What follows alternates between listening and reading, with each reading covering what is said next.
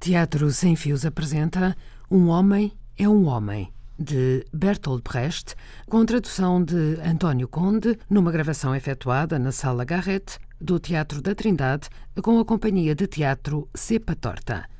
Intérpretes Bruno Bernardo, Diogo Andrade, Isaac Graça, Manuel Moreira, Patrícia André, Patrícia Deus, Peter Michael, Rita Loureiro, Telmo Marques, Teresa Sobral. Direção de Filipe Abreu e Miguel Maia. Olá, bem-vindos ao Esta Noite Grita-se. A terceira temporada de 2019. O Esta Noite Grita-se é um projeto de leituras de textos de teatro interpretadas com a direção artística de Filipe Abreu e Miguel Maia, uma organização da companhia Cepa Torta. Hoje vamos ler Um Homem é um Homem, de Bertolt Brecht, na sua versão de 1931. Este projeto tem o apoio da DG Artes, Ministério da Cultura, Governo de Portugal, e queríamos agradecer ao Teatro da Trindade por nos receber aqui para a gravação e à Antena 2 por fazê-la. Também um agradecimento especial ao One Your First Stop. Conosco, para ler a tradução de António Conde, temos os atores Bruno Bernardo, Diogo Andrade, Isaac Graça, Manuel Moreira, Patrícia André, Patrícia Deus, Peter Michael, Rita Loureiro, Telmo Mendes e Teresa Sobral. 1. Um, Quilcoa. Galigay e a mulher. Galigay está sentado uma manhã na sua cadeira e diz para a mulher: Minha querida mulher, acabei de tomar a decisão de hoje comprar um peixe a que a nossa bolsa possa chegar. Não é nenhuma extravagância para um estivador que não bebe, fuma só um ou outro cigarrito e que não tem quase vícios. Achas que devo comprar um peixe grande ou precisas de um pequeno? De um pequeno. E de que espécie de peixe é que tu precisas? Estou a pensar numa boa solha. Mas faz-me o favor de pôres a pau com as peixeiras. Olha que são muito lascivas e atiram-se aos homens e tu deixas-te levar com muita facilidade, galiguei. Isso é verdade. Mas espero que elas deixem em paz um pobre estivador do Porto sem dinheiro. Tu és como um elefante, que é o animal mais corpulento de todos, mas que quando embala dispara como um comboio de mercadorias. E depois lá na cidade estão aqueles soldados, que são as piores criaturas sobre a terra. E parece que vão chegando aos magotes à estação. Devem estar todos ali pelo mercado sem fazer nenhum. Podemos dar-nos por felizes se não desatarem para aí a roubar e a matar. E também são perigosos para um homem sozinho, porque andam sempre aos quatro. A um pobre estivador do Porto não há um deles querer fazer mal. E isso nunca se sabe. Podes ir pondo água ao lume para o peixe porque já começa a sentir apetite e deve estar de volta daqui a 10 minutos. 2. Rua junto ao pagode do Senhor Amarelo. Quatro soldados param em frente ao pagode. Ouvem-se marchas militares, tropas a desfilar. Secção alto! Quilcoa! Aqui temos Quilcoa, cidade de Sua Majestade, local onde o exército concentra homens destinados a uma guerra que há muito se previa. Viemos para aqui com mais de 100 mil soldados e estamos desejosos de ir impor a ordem nas fronteiras do Norte. Para isso é preciso cerveja. Jeep cai. Tal como os tanques devastadores da nossa rainha têm de ser atestados de combustível para que se possa vê-los a rodar pelas malditas estradas deste Eldorado excessivamente grande, assim também a cerveja é indispensável aos soldados. Quantas garrafas de cerveja ainda temos? Somos quatro homens, ainda temos 15 garrafitas, portanto. Temos de arranjar 25 garrafitas. Para isso é preciso dinheiro. Há pessoas que têm não sei o que contra os soldados, mas qualquer pagode como este contém mais cobra do que um regimento precisa para marchar de Calcutá até Londres. Vale bem a pena seguir esta sugestão do nosso querido Uria relativamente a este pagode, que de facto está a cair aos bocados e cheio de cagadelas de moscas, mas que talvez esteja recheado de cobre e por isso merece que nos familiarizemos com esta coisa. Pela parte que me toca, preciso beber mais, Polly. Acalma-te, meu querido. Esta coisa asiática deve ter um buraco por onde a gente se há de poder enfiar. Uria, Uria, a minha mãe costumava dizer muitas vezes Faz tudo o que der na gana, meu querido Geraia, mas tenta precaver-te da má sorte. E aqui cheira a má sorte. A porta só está encostada. Tem cuidado, Uria. De certeza que há coisa do demónio aí dentro. Por esta porta aberta não se entra. Claro, para que é que foram feitas as janelas? Façam das vossas correias uma cana de pesca comprida e enganchem-na na caixa das esmolas. Vá! Precipitam-se para as janelas. Uria parte uma delas, espreita para dentro e começa a pescar. Apanhaste alguma coisa? Não mas deixei cair o capacete lá para dentro. Oh, diabo! Não podes apresentar-te no acampamento sem capacete! Nem querem saber o que estou a pescar! Isto é um lugar horrível. Venham cá ver. Ratoeiras, armadilhas. Vamos embora. Isto não é um templo como os outros, é uma armadilha. Um templo é um templo. e tenho que tirar de lá o capacete. Hum, Consegues chegar lá abaixo? Não. Deixa ver se consigo levantar aqui o ferrolho do portão. Mas não façam estragos no tempo. Ah! Ai, ai, ai! O que é que te aconteceu? A mão presa! Vamos acabar com isto. Acabar! Tenho que tirar a mão cá para fora! E o meu capacete também está lá dentro. Então temos de entrar pela parede. Ai, ai, ai! Jesse retira a mão a sangrar. Alguém tem de pagar por esta mão! Agora é que eu não me vou embora, não me vou embora mesmo. Tragam uma escada. Alto! Primeiro passem para cá os vossos passaportes. Os passaportes militares não podem ser danificados. Um homem pode ser sempre substituído, mas não há nada mais sagrado que um passaporte militar. Entregam-lhe os passaportes. Polly Baker. Jesse Mahoney. Jeep, aproximando-se a rastejar. Geraia Jeep. Urias Shelley. Todos do 8 Regimento, guarnição de Cancardano, secção de metralhadora. Vamos evitar disparar, senão vê-se que o templo foi danificado. Hum? Em frente! Uria, Jesse e Polly entram no pagode. Eu fico a vigiar. Olhem que eu não estive lá dentro. Numa abertura na parte mais alta do pagode, surge a cara amarela do Bonzoang. Os dias. É o senhor o proprietário? Belcete. Uria, dentro do pagode. Passa-me aí o teu canivete, Jesse, para arrombar a caixa das molas. O Sr. Wang sorri e Jeep sorri também. É mesmo muito mal ter de fazer parte daquele grupo de hipopótamos. A cara desaparece. Vamos, sai daí, está um homem lá em cima, no primeiro andar. Lá dentro ouvem-se, a intervalos regulares, toques de campainha elétrica. Vê lá um onde pôs os pés! O que foi, Jeep? Um homem, no primeiro andar. Um homem! Depressa, saiam! Não ouviram? Gritos e pragas misturados. Tira-me o teu pé daqui, vá, tira! Ai, Agora sou eu que não posso mexer o pé. A bota também se foi. Mas não desistas, Polly! Nunca! Ai, agora é o blusão, Uria, que se lixe o blusão! Este templo deve estar amaldiçoado. O que é que foi agora? Oh, diabo, fiquei com as calças presas, é no que dão as pressas! Jeep! Aquele Palerma! Encontraram alguma coisa? Whisky, rum, Hum, gin, brandy, cerveja. O Uria rasgou as calças num gancho de bambu e a bota do Polly, a do pé bom, ficou presa numa armadilha para lobos. E o Jesse está pendurado num fio elétrico. Foi o que eu pensei. Porque reis não entram numa casa pela porta. Jeep entra no edifício pela porta. Os outros três saem por cima, pálidos, farrapados e a sangrar. Isto merece vingança! Não é nada leal a maneira como este templo se defende, é uma brutalidade. Quero ver sangue a correr! Jeep, de dentro, Onde estão? Polly, sanguinário, sobe para o telhado e fica com uma bota pendurada. Lá se foi agora a outra bota também. Vou passar tudo à bala! Descem os três e apontam a metralhadora ao pagode. Fogo! Fazem fogo. Jeep, lá dentro. O que é que vocês estão a fazer? Os três levantam os olhos, horrorizados. Onde é que tu estás? Acabaram de varar um dedo com uma bala. O que é que tu estás a fazer dentro dessa ratoeira, ó parvalhão? Jeep, aparecendo à porta, Fui buscar o dinheiro. é Aqui está ele. O mais bêbado tinha de encontrá-la à primeira. Faz o favor de saíres imediatamente por essa porta. Jeep, pondo a cabeça do lado de fora da porta, Por onde? Isso estou? Por essa porta. É. Que é isto? O que é que ele tem? Venham cá ver. O que é que foi agora? O meu cabelo. Ai! O meu cabelo! Não consigo mexer nem para a frente nem para trás. Ai, o meu cabelo está preso numa coisa qualquer. Uria, vê logo, tenho colado o cabelo! Oh, Uria! Uria, tira-me daqui. Estou preso pelo cabelo! Polly vai ao encontro de Jeep, nas pontas dos pés e observa-lhe a cabeça por cima. Ficou com o cabelo preso à almofada da porta. O teu canivete, Jesse, É assim, para lhe cortar o cabelo e tirá-lo dali. Uria corta-lhe o cabelo e liberta-o. Jeep avança aos tropeções. Ficou com uma pelada. Examinam a cabeça de Jeep. Também foi um bocadinho de cor cabeluda atrás. Uria olha para os dois, depois friamente. Hum, Uma pelada denuncia-nos. Jesse, com olhar duro, Um autêntico mandado de captura. Uria, Jesse e Polly conferenciam. Vamos ao acampamento buscar uma tesoura e voltamos à noite. Damos-lhe uma carecada e a pelada deixa de se notar. Devolve os passaportes. Jesse Mahoney. Jesse, recebendo o passaporte. Jesse Mahoney. Polly Baker. Polly, recebendo o passaporte. Polly Baker. Gira- Jeep. Ah, Jeep tenta levantar-se. O teu fico eu com ele. Aponta para um palanquim que está no pátio. Pá, põe-te ali dentro daquele caixote de cabedal e espera que fique escuro. Jeep arrasta-se para dentro do palanquim. Os outros três saem devagar, abanando a cabeça, desanimados. Assim que desaparecem, o Bonzoang surge à porta do pagode, pega nos cabelos que ficaram colados e fica a observá-los. 3. Estrada entre Quilcoa e o acampamento.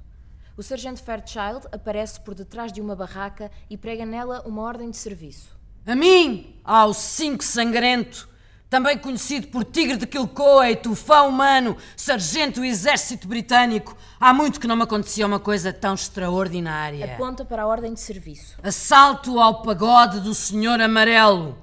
O telhado do pagode do Senhor Amarelo, todo cheio de buracos de bala. Como única pista, encontraram-se colados à almofada da porta 125 gramas de cabelo. Ora, se o telhado está cheio de buracos de bala, por detrás deste caso deve estar uma secção de metralhadora. E se se encontraram 125 gramas de cabelo no local do crime, então é forçoso que haja um homem a quem faltem 125 gramas. E se numa qualquer secção de metralhadora se der com um homem com uma pelada reluzente, estão encontrados os criminosos. É elementar.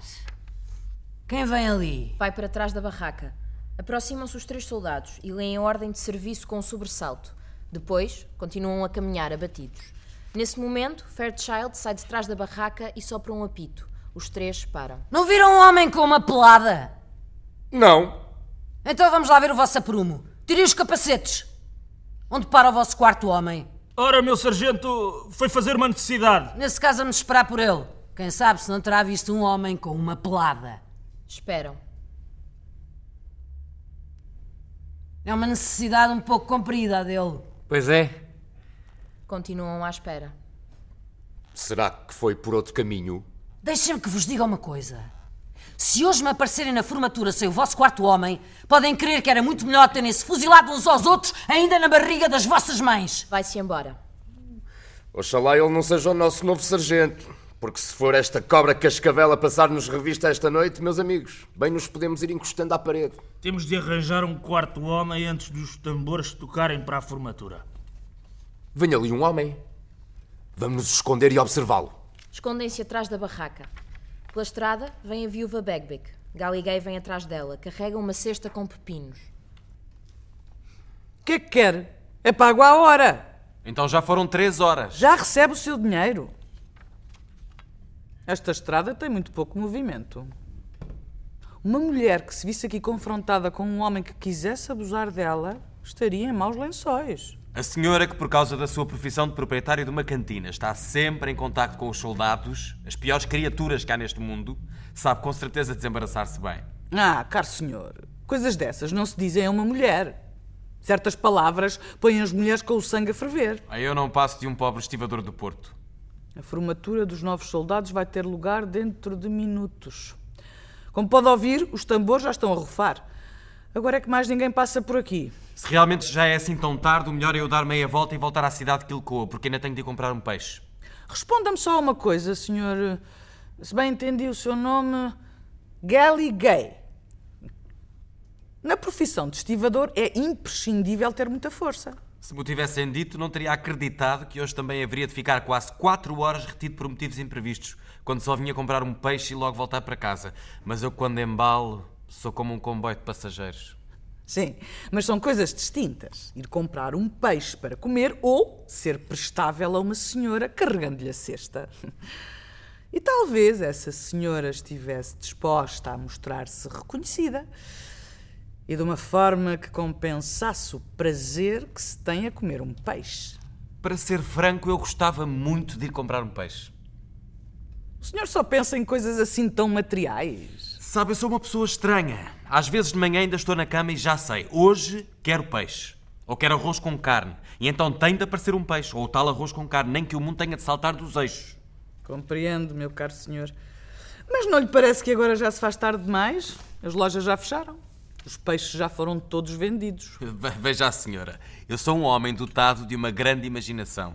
Até sou capaz, por exemplo, de me sentir enfartado com um peixe mesmo antes de o ver à minha frente. Uma outra pessoa vai comprar um peixe e, primeiro, compra esse peixe. Segundo, leva-o para casa, esse tal peixe.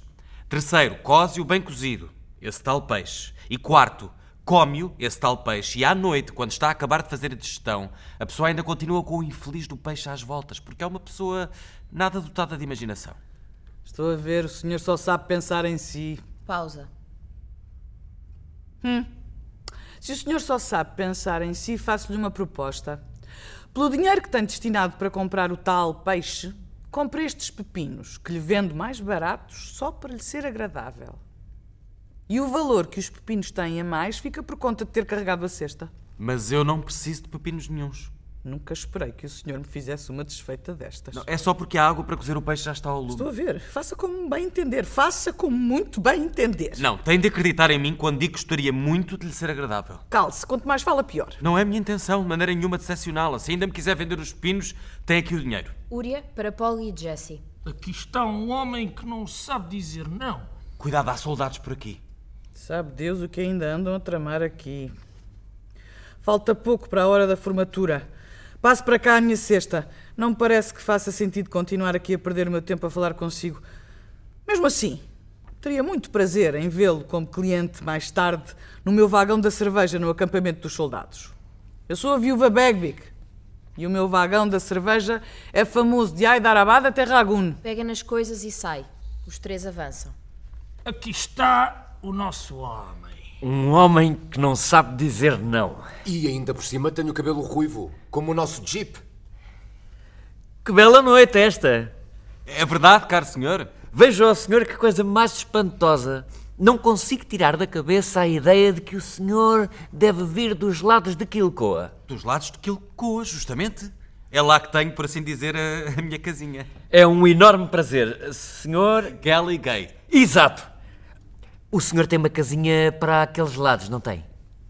O senhor então conhece-me para saber isso? Ou talvez a minha mulher? O seu nome, sim. O seu nome é.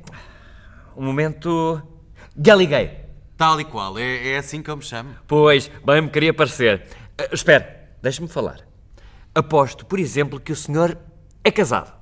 Ora, mas porquê é que estamos para aqui os dois parados, senhor Galiguei? Estes são os meus amigos, o Poli e o Uria.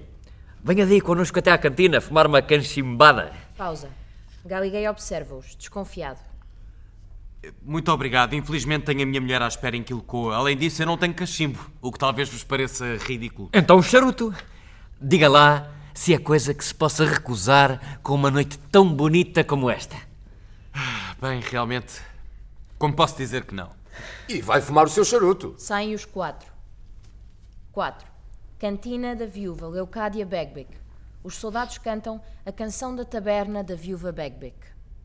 A viúva Bagbic tem uma taberna onde se fuma, dorme e bebe sem parar. Neste vagão é que ninguém inverna. De Singapura até Cook Behar. Entre Delhi e Kamaktura, se falta alguém e vais à procura, está no bar da Bagby a encher. Com o Todd, o Gummy, ai, ai, ai, do céu ao inferno, é sempre a descer. Cala a boca, Tommy, agarra o chapéu, nas curvas do whisky derrapa-se sem querer. A viúva Bagby que tem uma taberna onde te servem tudo o que desejas. Já ela andava por esta Índia eterna e tu bebias leite materno em vez de cervejas. Entre Delhi e Kamatura, se falta alguém e vais à procura, está no bar da Bagby a encher, com o Todd e o Gummy, ai, ai, ai, do céu ao inferno é sempre a descer. Cala a boca, Tommy, agarra o chapéu, nas curvas do whisky derrapa-se sem querer. E quando no Punjab a guerra rebenta, nós estamos no bar da Bagby a encher. São cigarros e copos, o corpo aguenta. No ataque aos monhés não há que temer. Entre Delhi e Kamatura. Se falta alguém e vais à procura, está no bar da Bagby a encher com o Todd e o Gummy, ai, ai, ai, do céu ao inferno é sempre a descer. Cala a boca, Tommy!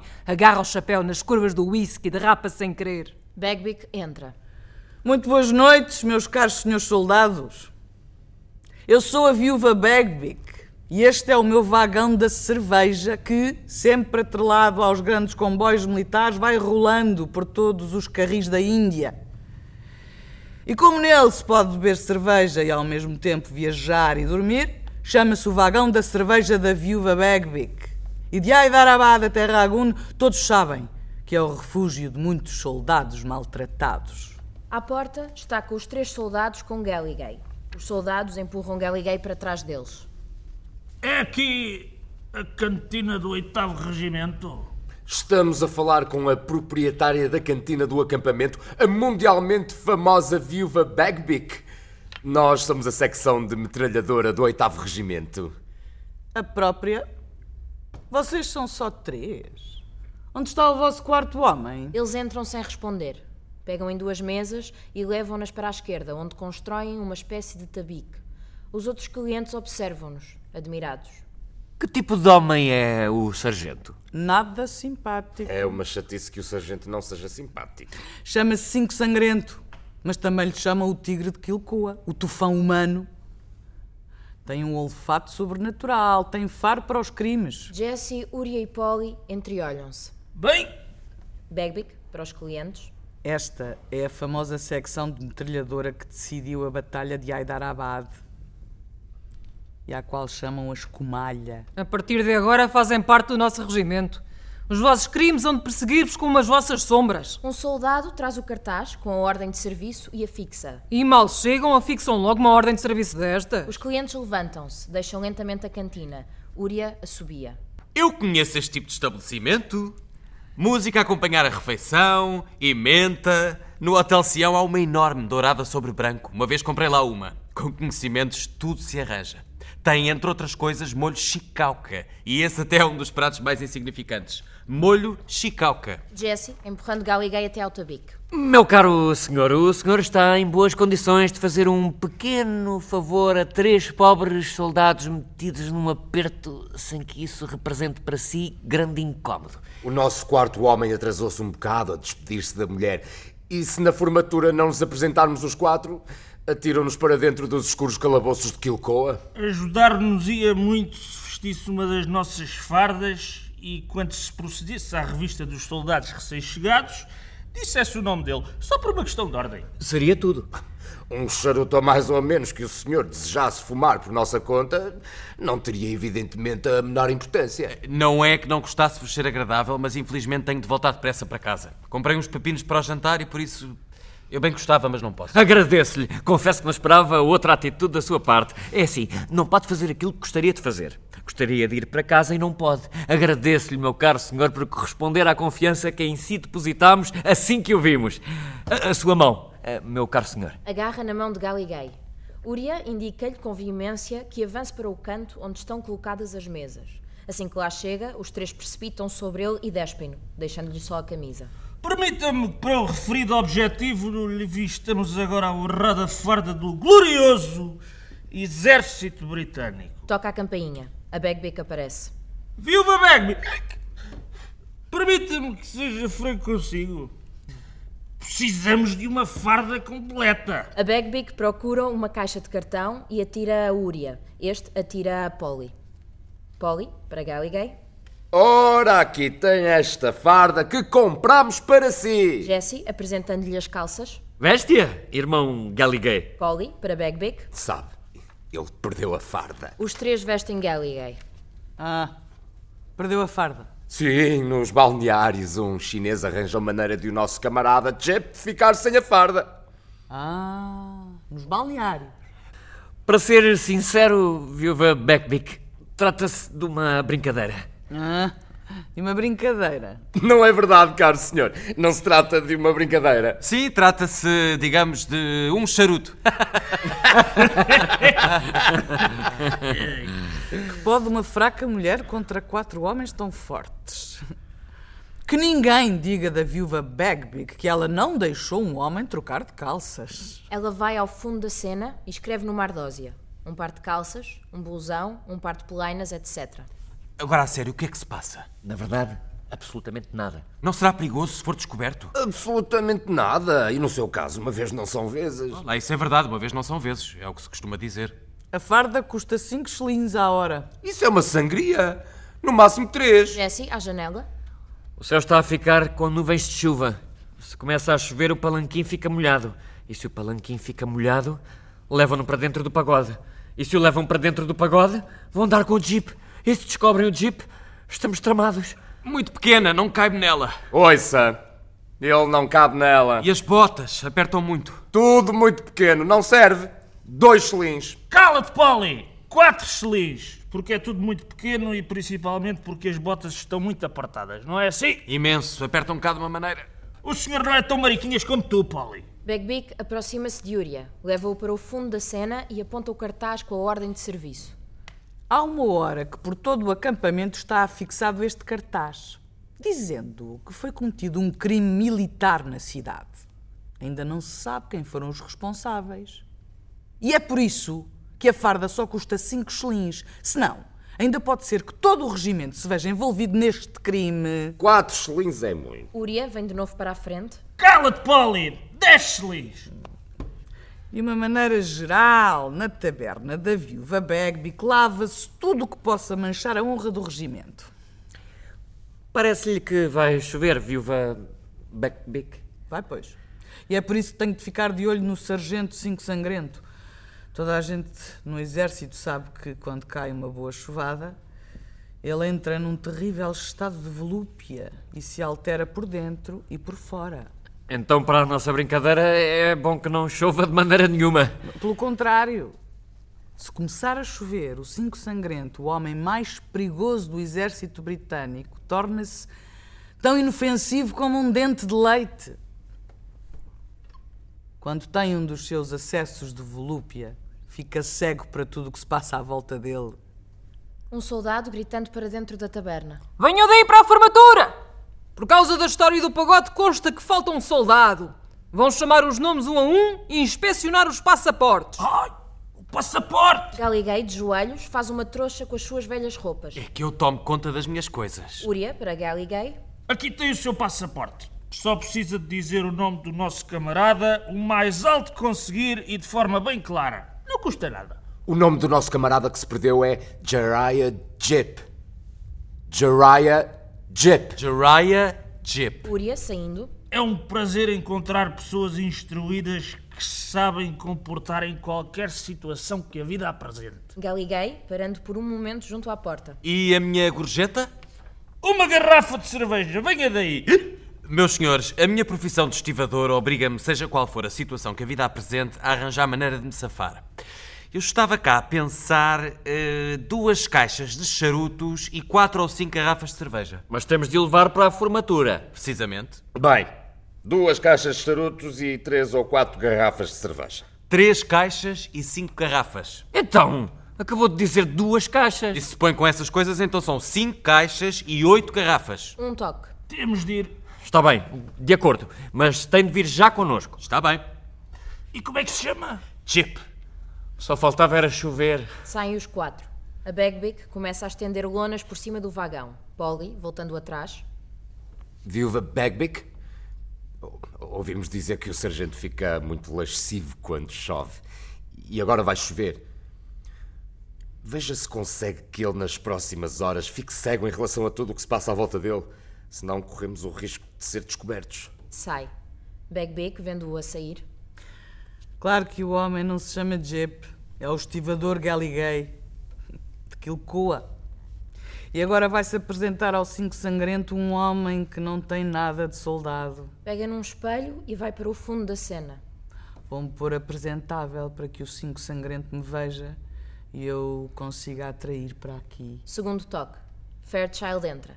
A Bagbic observa-o pelo espelho, com modos sedutores, e senta-se numa cadeira. Não te ponhas a olhar para mim como se me quisesses devorar, oh Babilónia, caiada de novo. Eu já tenho chatices que me cheguem. Há três noites que estendi a cama de rede e comecei com os banhos frios. Na quinta-feira, vi-me obrigada a decretar o estado de sítio à minha pessoa por causa de um ataque desenfreado de volúpia. E este estado de espírito tem-me sido particularmente insuportável. Porque nestes últimos dias tenho andado no encalço de um crime sem paralelo em toda a história do Exército. Então, segue Cinco Sangrento a tua potente natureza sem pensares. Pois quem viria a saber? Na cova das minhas axilas, nos meus cabelos, vem saber quem és. E na curva do meu joelho, esquece o nome que te deram. Raça miserável, falta de aprumo. Por isso te peço, Cinco Sangrento, vem ter comigo nesta noite de chuva tépida, exatamente como receias, como homem, como com tradição, como tem de ser, mas não quero. Vem agora, como homem, tal qual a natureza te criou, sem esse capacete de ferro perturbado e selvagem, embrulhado em ti mesmo, impotente face aos teus instintos. e escravo indefeso da tua própria força. Bem então. Como homem. Jamais! A decadência da humanidade começou quando o primeiro desses cafres não abotoou os botões. O Regulamento de Disciplina Militar é um livro cheio de pontos fracos, mas é o único a que uma pessoa se pode agarrar como ser humano, porque forma a espinha dorsal e assume as responsabilidades perante Deus. Na realidade, devia ser a cavar um buraco na terra e enchê-lo de dinamite e fazer explodir o globo terrestre inteiro. Assim talvez vissem que as coisas são para ser levadas a sério. É muito simples. Ui, mas conseguirás tu, cinco sangrento, sobreviver a esta noite chuvosa sem a carne da viúva Beck-Beck. Se esta noite vieres ter comigo, tens de trazer vestido, um fato escuro e um chapéu de coco na cabeça. Secção metralhadora, apresente-se à chamada! Vamos por aqui à porta, para ver bem aquela escumalha que agora se vai inspecionar. Coloque-se à porta. Os soldados, nos bastidores, Polly Baker! Pura Shelley! Jesse Mahoney! Muito bem. E agora, sexo, um pequeno silêncio. Jariah Jeep! Certo? Ah, arranjaram outra vez um expediente. Insubordinação fora, insubordinação dentro. levanta-se e faz tensão de se ir embora. Bagby chamando-o. Digo-te eu, sargento, que antes da negra chuva do Nepal cair três noites seguidas, has de tornar-te mais brando para com os delitos dos homens. Até porque deves ser o homem mais obcecado por sexo que existe debaixo do sol. Has de sentar-te à mesma mesa com insubordinação e os profanadores do templo hão de olhar-te bem fundo nos olhos, pois os teus próprios crimes hão de ser tantos quanto os grãos da areia de uma praia. Se assim for, vamos ter de tomar medidas drásticas, convença-se disso. Vamos ter de tomar medidas drásticas e radicais contra esse cincozinho sangrento, tão pequeno e traquinas. É simplicíssimo. Sai. Dos bastidores. Oito homens enfiados até ao umbigo em areia, a escaldar, devido a cortes de cabelo contrários à letra e ao espírito do regulamento militar. Entram Uria, Jesse e Polly com Galligay. Galligay dirige-se para a frente. Por favor, uma tesoura viva Bagby. Galligay para o público. Fazer assim um pequeno favor entre homens é sempre bom. É viver e deixar viver. Vou já beber uma caneca de cerveja como se fosse um copo de água e dizer cá para mim, deu jeito a estes senhores. E às vezes na vida também basta deixar subir no ar um balãozito e dizer Jeriah Jeep, como outros dizem, boa noite. E é assim que as pessoas querem que a gente seja, porque é tão fácil. A Bagby que traz uma tesoura. E agora ao Jeep. O vento e as chuvas estão perigosos. Os três dirigem-se a Galligay. Temos muita pena, caro senhor, mas estamos com muita pressa. Ainda temos de ir rapar o cabelo de um outro senhor. Dirigem-se para a porta. Galligay vai atrás deles. Não querem que eu vos dê uma ajuda nisso também? Não, já não precisamos de si, caro senhor. Para a Bagby, Cinco caixas de choro de felfarbe e oito garrafas de cerveja preta para este homem. à saída. Há pessoas que têm de meter o nariz em tudo. Dá-se-lhes um dedo e agarram-se logo ao braço. Saem os três depressa. Agora podia-me ir embora, mas será que uma pessoa se deve ir embora quando a mandou embora? E se assim que se for embora voltarem a precisar dela? Será que uma pessoa se pode ir embora quando precisam dela? Quando não é mesmo necessário, uma pessoa não se deve ir embora. Galligay vai até ao fundo e senta-se numa cadeira junto à porta. A Bagby pega em garrafas de cerveja e caixas de charutos e coloca-as em círculo no chão, à frente de Galligay. Não nos encontramos já. Galligay abana a cabeça. Você não é o homem que me carregou a cesta dos pepinos. Galligay abana a cabeça. O senhor não se chama Galligay? Não? A Bagby afasta-se, abanando a cabeça. Escurece. Galligay adormece sentado na cadeira de madeira. Chove. Ouve-se a Bagby cantar ao som de uma melodia noturna. Bem podes olhar a corrente do rio a fluir com preguiça. Nunca verás a mesma água duas vezes. Nem uma gota dela voltará à nascente de onde saiu. 5. Interior do pagode do Senhor Amarelo. O Bonzoang e o seu acólito chinês, Ma Sing. Ah, está a chover. Traz o nosso palanquim de cabedal para um sítio seco. Sai o acólito. Hum. Não bastou terem-nos roubado as últimas receitas, agora chove-me na cabeça pelos buracos das balas. O acólito arrasta o palanquim para dentro. Gemidos de dentro dele. Espreita para dentro. O que é isto? Percebi logo que havia por aqui um homem branco. Assim que vi o palanqui todo sujo.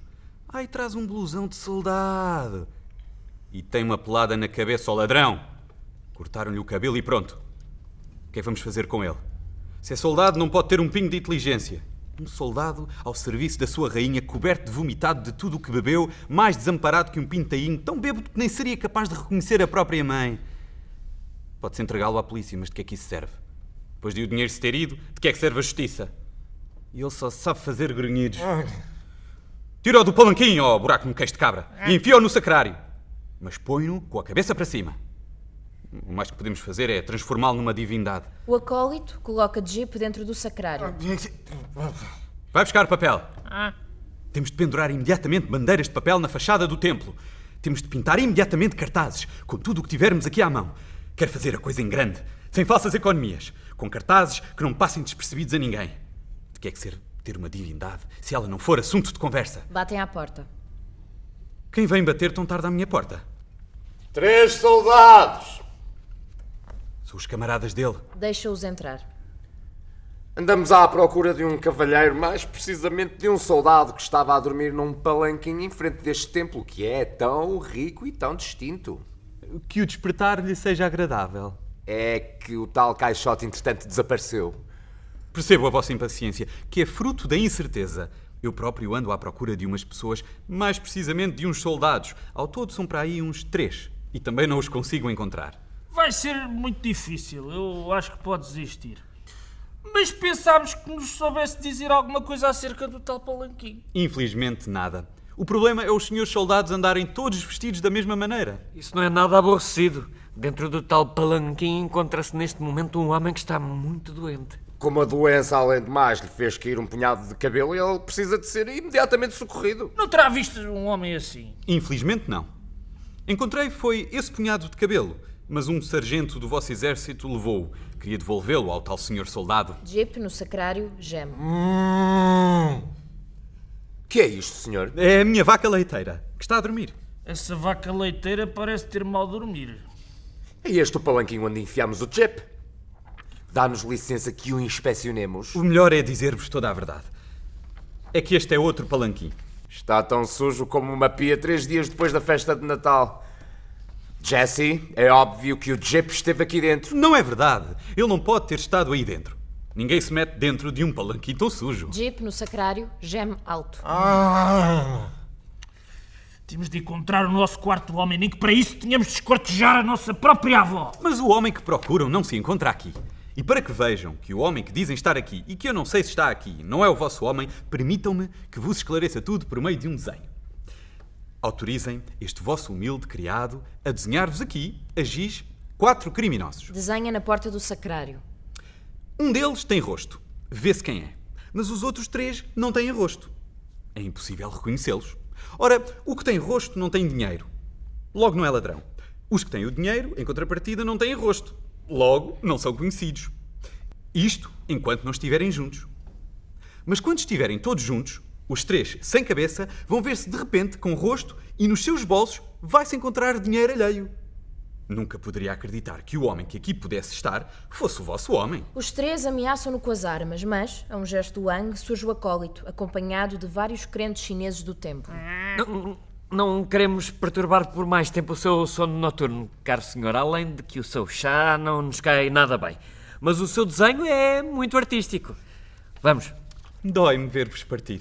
Acha que o nosso camarada acorda onde ele acordar, mesmo que tenha 10 cavalos a barrarem-lhe o caminho, deixará de ir ter connosco?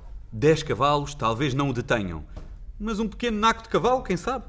Quando lhe passar o efeito da cerveja, ele logo aparece. Saem os três com grandes vénias. Jeep, no sacrário. Nossa! Wang chama a atenção dos crentes para a divindade. 6. A cantina. Noite alta. Galiguei está sentado numa cadeira de madeira e dorme. Os três soldados espreitam pela janela. Ainda ali está. Não parece uma moto irlandês. Se calhar não se foi embora porque estava a chover. Não se sabe, mas vamos precisar dele outra vez. Acham que o Jeep não volta? Uria, tenho a certeza, o Jeep já não volta. É quase impossível irmos pedir mais uma vez ao estivador. Te parece, Uria? Parece-me que vou para a cama. Mas se o estivador se levantar da cadeira e sair porta fora, Ficamos com a cabeça presa por um pedacinho de pele. Certo, mas eu também me vou deitar. Não se pode exigir demasiado de uma pessoa. Talvez seja melhor irmos todos para a cama. Isto deita-nos muito abaixo. E a culpa é toda da chuva. 7. Interior do pagode do Senhor Amarelo. Ao amanhecer. Por todo o lado, grandes cartazes. Ouve-se o som de um velho gramofone e de um tambor. Nos fundos, parecem realizar-se grandes cerimónias religiosas. Wang, aproximando-se do sacrário para Ma Sing, Despacha-te com as bolas de bosta de camelo, pedaço de esterco. dirigindo-se ao sacrário. Ainda a dormir, senhor soldado. Jeep, lá dentro. Quando é que chegamos, Jesse? Esta carruagem abana por todos os lados e é apertada como uma sentina. Senhor soldado, não julgues que te encontras numa carruagem do caminho de ferro. A única coisa que está a chocalhar é a cerveja, na tua venerável cabeça, mais nada. Espera-te.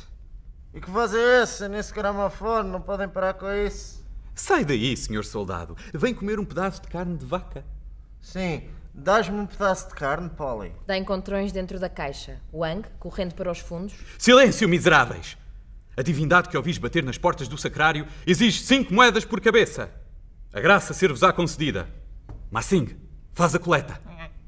Uri, Uri, onde é que eu estou metido? Bate mais um bocadinho, senhor soldado. Do outro lado, senhor general. Com os dois pés. Ei, o que é que se passa? Onde é que eu estou? Onde é que vocês estão? Uri, é assim. Jesse, Polly. Este teu humilde servidor deseja saber o que queres comer e beber, senhor soldado. Ei, Quem é que está aí? Que voz é essa de ratazana gorda? A ratazana moderadamente gorda é o teu amigo Wang, de Tianjin, meu coronel. Mas eh, que cidade é esta onde vim parar? Uma cidade miserável, excelso benfeitor. Um buraco chamado Quilcoa. Deixa-me sair daqui! Wang, para os fundos, Assim que acabares de fazer as bolas de bosta de camelo, colocas num tabuleiro e fazes rufar o tambor à medida que as vais acendendo.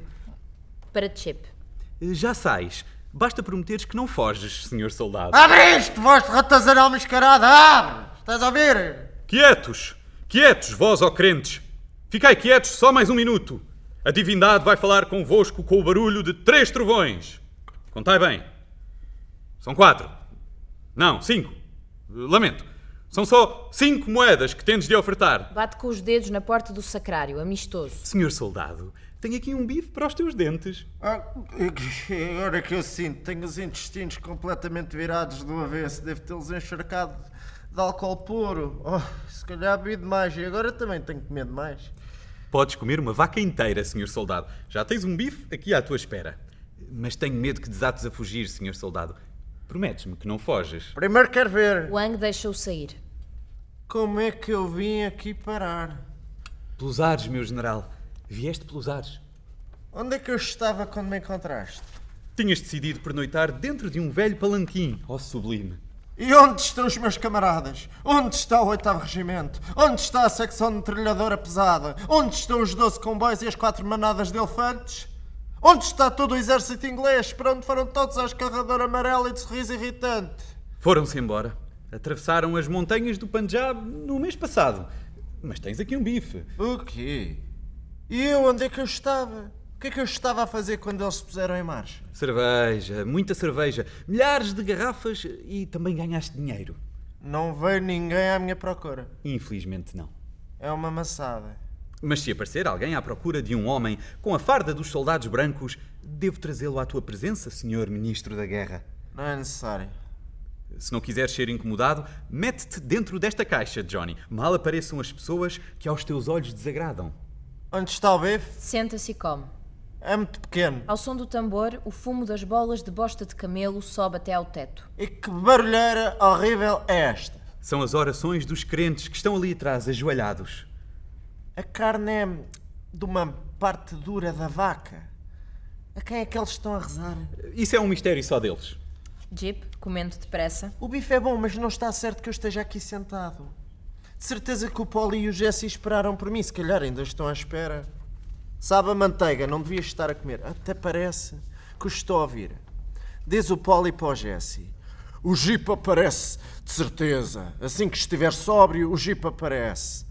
O Uria, talvez não fique tanto tempo à espera, até porque o Uria é má pessoa. Mas o Jesse e o Polly hão de dizer: o Jeep aparece. Era mesmo disto que eu estava a precisar depois daquela bebida toda. E mesmo que o Jesse não acreditasse muito no seu camarada Jeep, de certeza que ele dizia: O Jeep não nos denuncia. É E claro que isso me custa. Não está nada certo que eu esteja aqui sentado, mas a carne é boa. 8. A cantina. Ao alvorecer, Galilei está a dormir, sentado na cadeira de pau. Os outros três tomam o pequeno almoço. O Jeep aparece. O Jeep não nos denuncia. Quando o Jeep estiver sóbrio, aparece. Isso não se sabe. De qualquer maneira, enquanto o Jeep não aparecer, o melhor é não largarmos da mão o estivador. Ele não se foi embora. Deve estar todo enregelado. Passou a noite naquela cadeira de pau. Mas nós dormimos bem esta noite e estamos outra vez em forma. O Jeep vai aparecer. Com o meu raciocínio militar saudável e bem dormido, hein? as coisas para mim são muito claras. Assim que o Jeep acordar, vai querer beber a sua cerveja. E então aparece. Entra o Sr. Wang, dirige-se ao balcão e toca a campainha. Surge a viúva Bagbeck. Não sirvo bebidas a indígenas mal cheirosos e a amarelos também não. É para um branco. 10 garrafas de boa cerveja branca. Para um branco. 10 garrafas de cerveja branca? Dá-lhe as 10 garrafas. Sim, para um branco. Wang sai, fazendo uma vénia aos quatro. Jesse, Paul e Yuria entreolham-se. Agora é que o Jeep já não volta. Vamos ter de nos encher de cerveja. Viva Bagnick! A partir de agora tenho a ser para 20 cervejas e 10 whiskies preparados para nós. A Bagbic serve as cervejas e afasta-se. Bebem os três e vão observando Galigai adormecido. O que é que fazemos agora, Uria? A única coisa que temos é o passaporte do Jeep. Chega e sobra! Temos de arranjar um novo Jeep. Dá-se importância a mais às pessoas. Uma pessoa não é ninguém, se não forem mais de 200 pessoas, é que nem vale a pena falar. Claro que qualquer um pode ter uma opinião diferente. Uma opinião não faz moça a ninguém. Um homem calmo pode assumir mais duas ou três opiniões diferentes nas calmas. Estou-me a é borrifar para essa gente que tem a mania que sabe. Mas o que é que ele vai dizer quando o transformarmos no soldado Jariah Jeep? Um tipo destes transforma-se só por si. Se o atirarem para dentro de um charco, em dois dias crescem-lhe barbatanas. E tudo porque ele não tem nada a perder. Seja como for, temos de arranjar um quarto homem. Acordem-no lá. Polly, acordando Galigai. Meu caro senhor, ainda bem que não se foi embora. Surgiram uns imprevistos que impediram o nosso camarada Jeep de chegar aqui a horas. O senhor é, é de ascendência irlandesa? creio que sim. Vem mesmo a calhar. Espero que não tenha mais de 40 anos, pois não, senhor Galiguei? Ainda não sou assim tão velho. Oh, esplêndido! E, e por acaso tem o pé chato? Um bocadinho. O que é decisivo. A sua felicidade está garantida. Por enquanto, eh, deixe-se ficar por aqui. Infelizmente, a minha mulher está à minha espera por causa de um peixe. Compreendemos os seus escrúpulos, que são louváveis e dignos de um homem irlandês.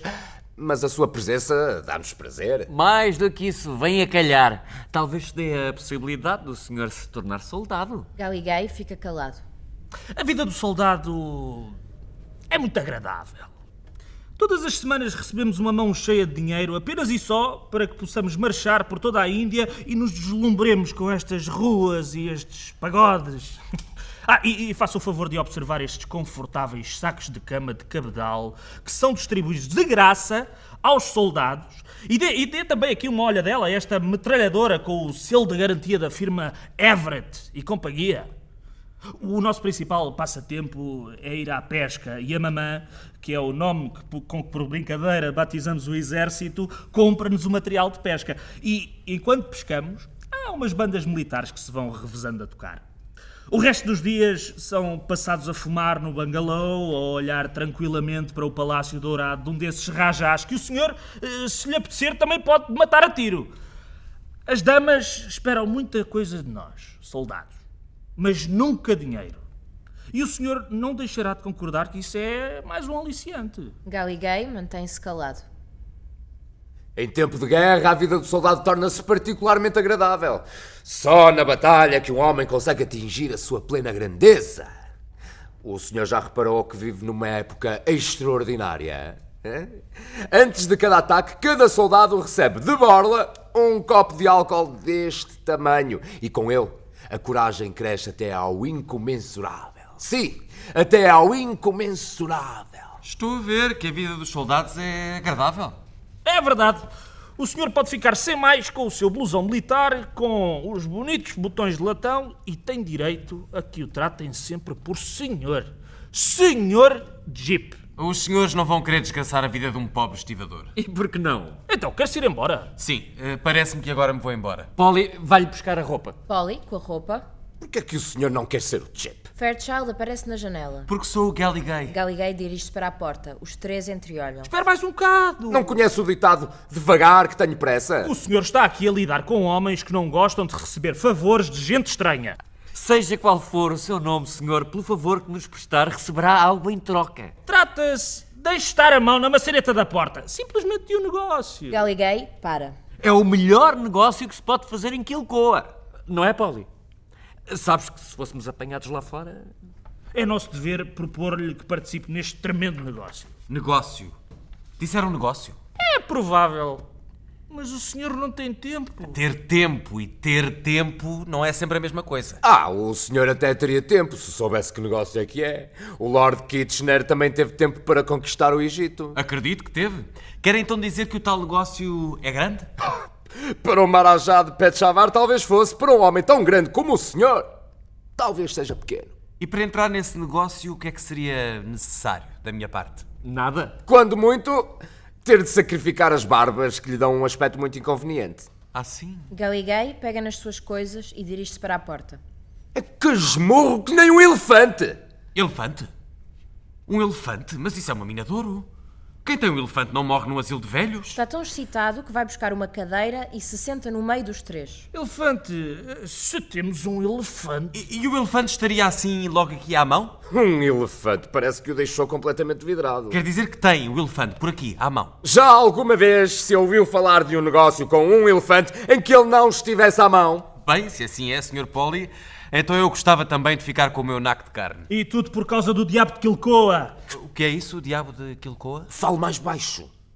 É uma das alcunhas do tufão humano, do cinco sangrento, do nosso sargento. E que faz ele para merecer essas alcunhas? Ah, nada.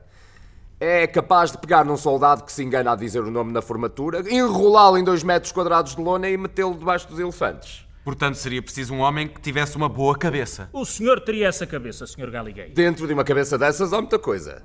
Nem vale a pena falar disso, mas sei uma adivinha que os senhores, por serem homens instruídos, talvez achem interessante. O senhor tem aqui três imbatíveis solucionadores de charadas. Então é assim: é branco, mamífero e vê tão bem atrás como à frente.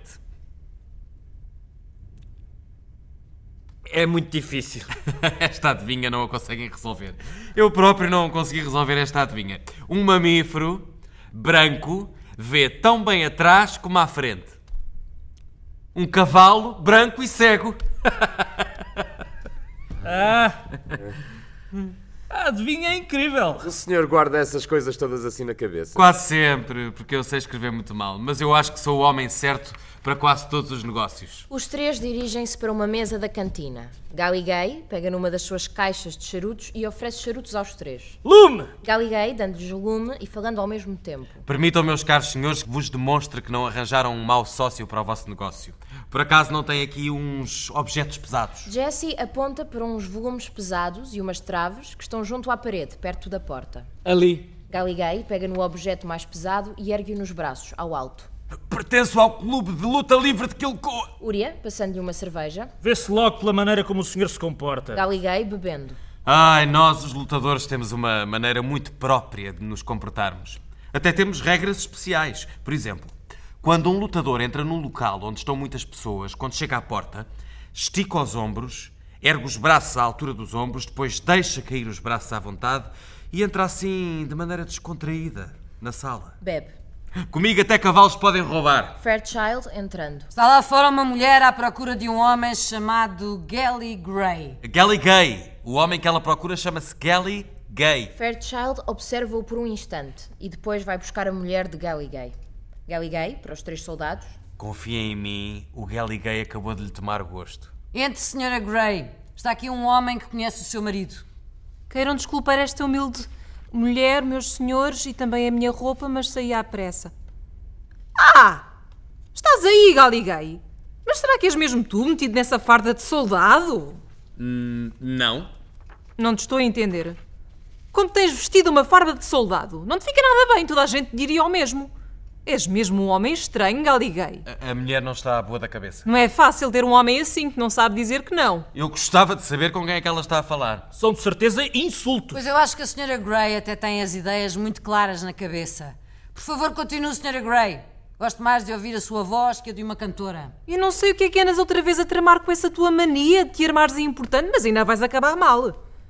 Anda, anda já daí comigo. Não dizes nada?